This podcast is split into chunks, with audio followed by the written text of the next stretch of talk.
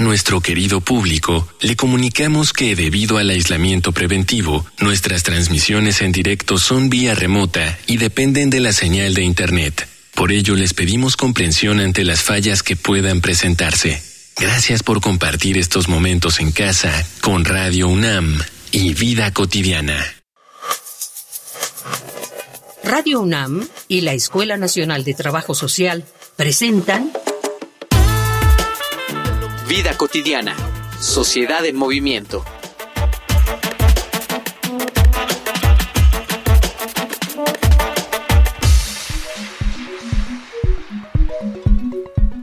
Nos dijeron que la vida no volvería a ser igual. En el momento en el que el virus del SARS-CoV-2 se dispersó por el mundo, los especialistas anunciaron, tan pronto como en las primeras semanas, que nuestra vida acababa de transformarse por completo, y muy probablemente las primeras personas que vivieron esta realidad en carne propia fueron los estudiantes y los docentes. En tiempo récord, profesores de todos los niveles y todas las asignaturas convirtieron una porción de su casa en su nueva aula y tuvieron que adaptarse al uso de pantallas. Cuando la cuarentena se levantó y las aulas volvieron a abrir, era bastante obvio que nadie volvería a la misma escuela ni con los mismos grupos. Todo se había transformado y las enseñanzas ahora serían distintas. El cuerpo docente debe lidiar ahora con el hecho de que sus alumnos se acostumbraron durante dos años a no salir de casa para ir a la escuela, y que muchos de ellos no lograron conseguir el conocimiento que alguien de su edad debería tener. Es por eso que en esta emisión de Vida cotidiana, Sociedad en Movimiento, hablaremos sobre nuevas prácticas docentes en el contexto pospandemia con la maestra Margarita Pérez Durán, profesora de la Escuela Nacional de Trabajo Social y coordinadora de vinculación de educación abierta y a distancia de la Coordinación de Universidad Abierta, Innovación Educativa y Educación a Distancia.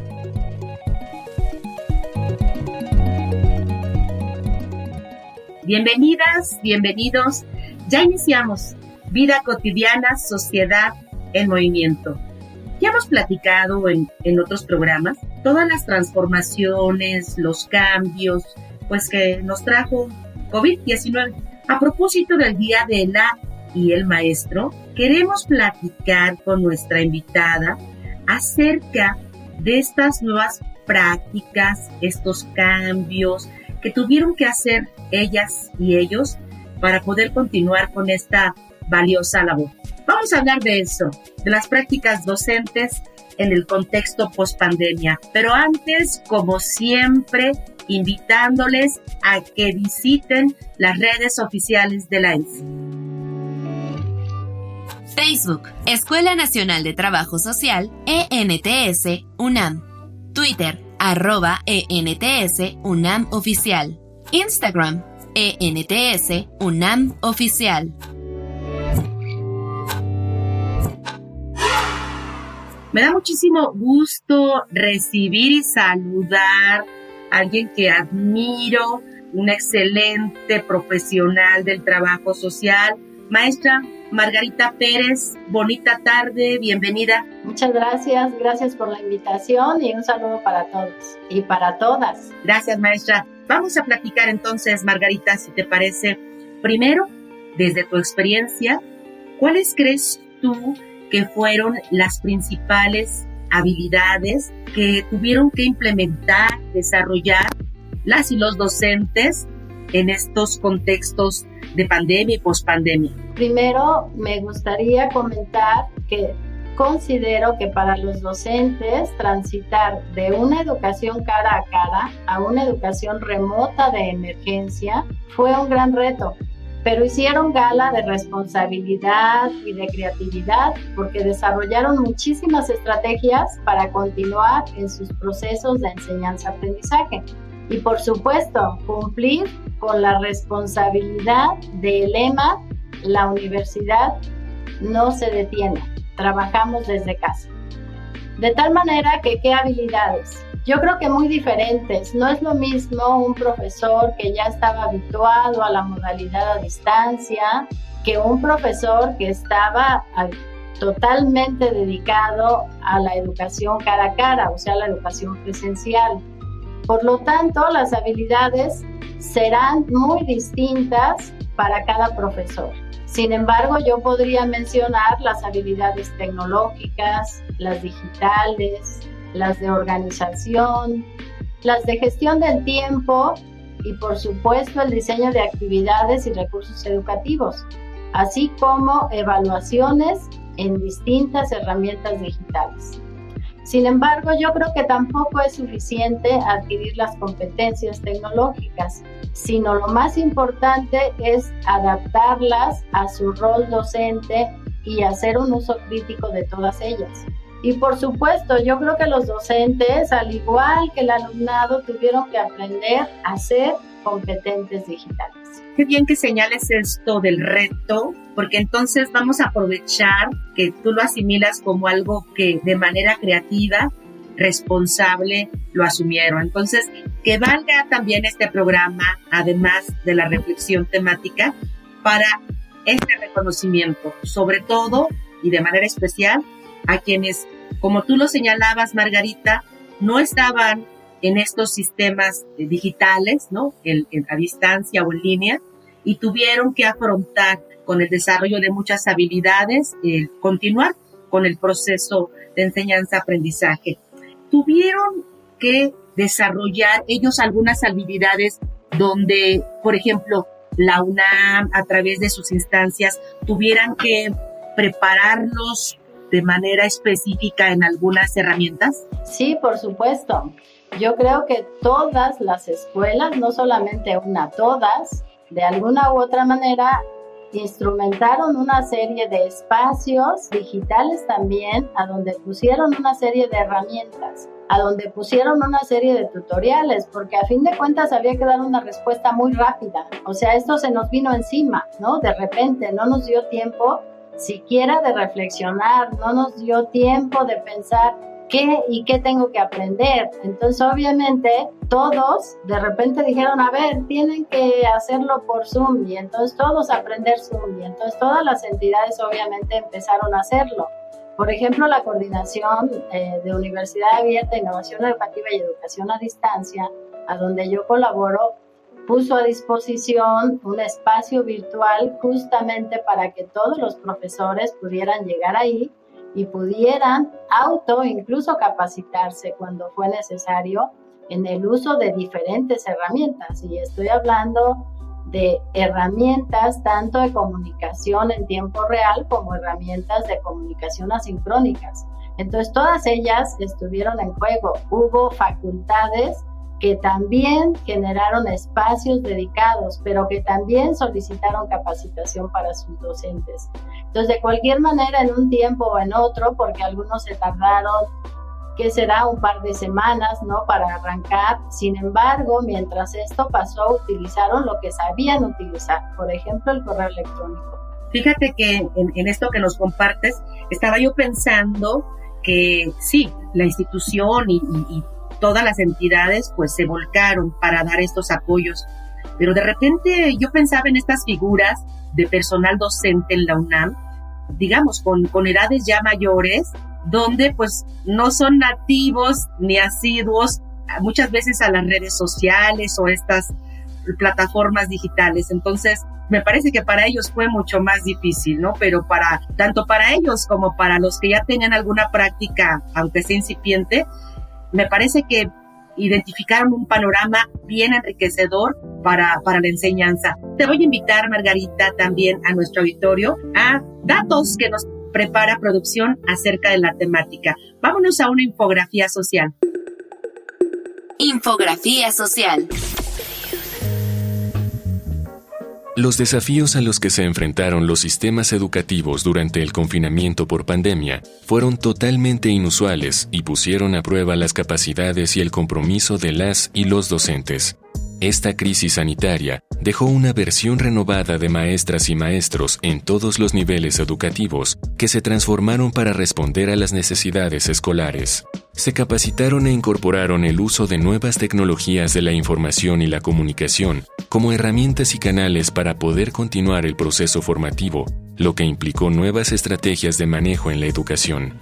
El entorno virtual ofrece más autonomía y flexibilidad al estudiante, mientras que el medio presencial permite una comunicación más humana y real con el docente y el resto de compañeros. Es decir, en este modelo híbrido, ambos ecosistemas se complementan. El reto educativo y su transformación es tan grande que se requiere de la colaboración de todas las partes, docentes, instituciones, alumnos, padres de familia, gobierno y en general la sociedad involucrada para generar modelos sostenibles e incluyentes de la mano de tecnologías, pero con la guía clara y decidida del recurso humano.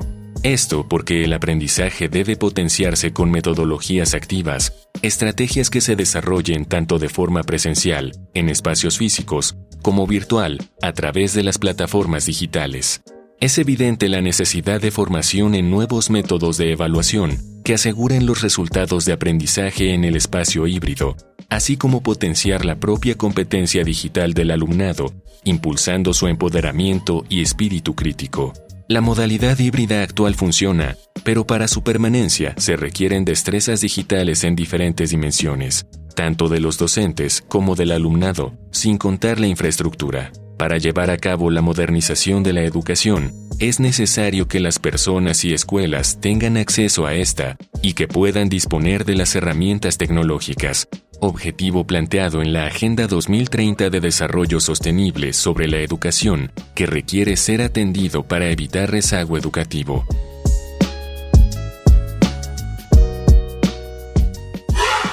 Regresamos de la información social.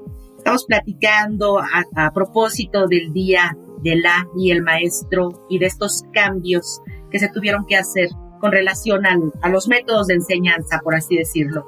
Margarita, después de muchos meses de confinamiento y ahora que está ya el regreso cuidado a, las aulas, desde lo que has observado, las y los profesores han combinado o prefirieron quedarse con el modelo presencial cara a cara o apostaron a un modelo, digamos, de enseñanza híbrida, por así decirlo? Pues yo creo que la experiencia le dejó mucho a todos y esa experiencia seguramente ahora ellos mismos estarán reflexionando y estarán tomando decisión en relación a utilizar efectivamente un complemento entre lo que es el sistema digital y el presencial.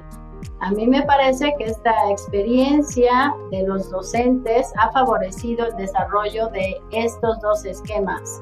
Creo que se combinan entonces las clases presenciales con actividades en línea y también con clases en línea, porque tenemos obviamente como universidad la obligación de seguir cuidando a nuestros alumnos y a toda la comunidad en general. Por lo tanto, creo que hay que hacer un uso óptimo de los espacios y por supuesto ese uso óptimo de espacios implica justamente combinar tanto eh, las herramientas tecnológicas, o sea, su uso, como los espacios físicos, de tal manera que sí me parece que estamos ya trabajando y entrando a lo que sería justamente este modelo híbrido del que tú mencionas o el que tú mencionas. En realidad ya estaba de alguna manera dibujado en nuestro propio reglamento esto de la modalidad mixta. Sin embargo, bueno, pues no nos habíamos aventurado todavía como para empezar a trabajar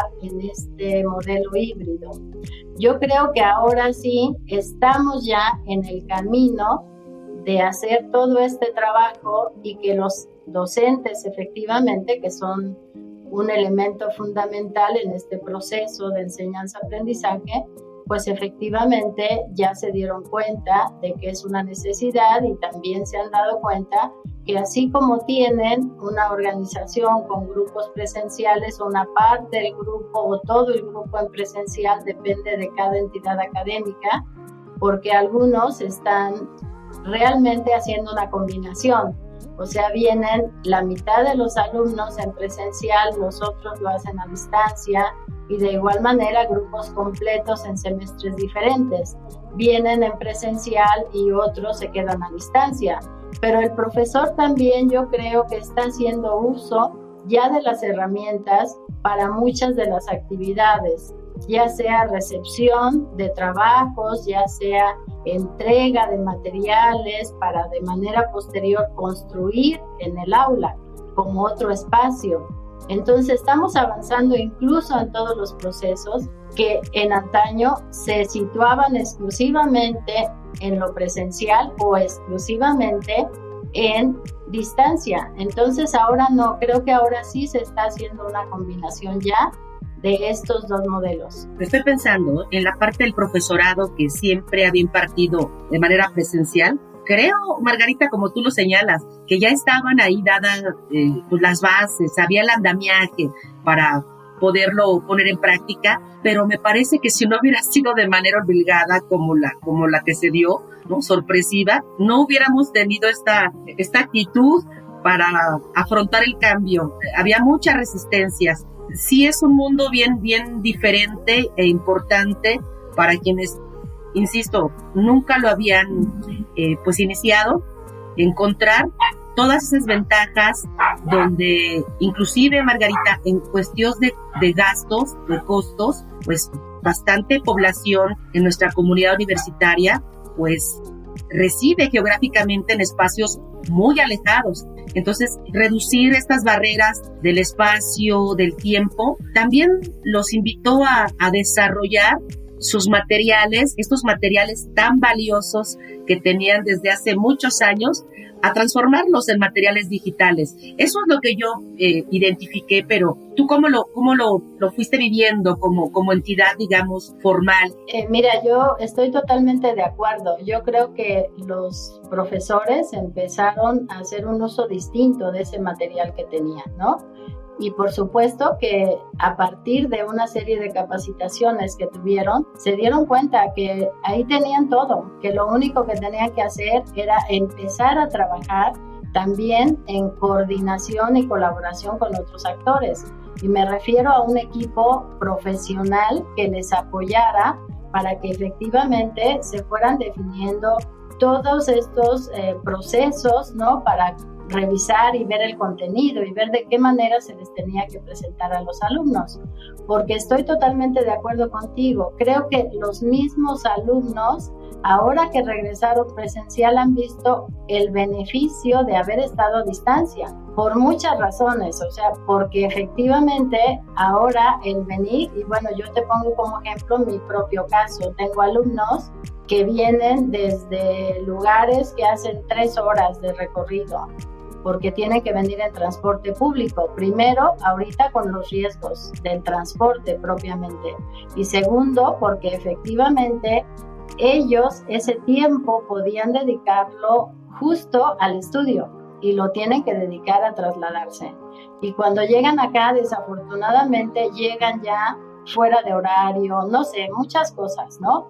Por lo tanto, los profesores también nos estamos dando cuenta de eso y también nos estamos dando cuenta de la necesidad que el alumno tiene de todos estos materiales, pero también de que nosotros les orientemos al uso de una serie de materiales que ya hay hechos y que hay una gran colaboración de parte de todas las entidades académicas y que se ha tenido el ánimo de poner en un lugar común todos esos materiales que pueden ser útiles.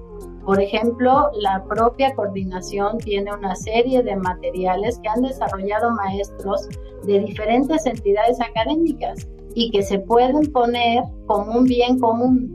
Y entonces de ahí yo pongo, tú tomas, yo pongo, tú tomas, etcétera.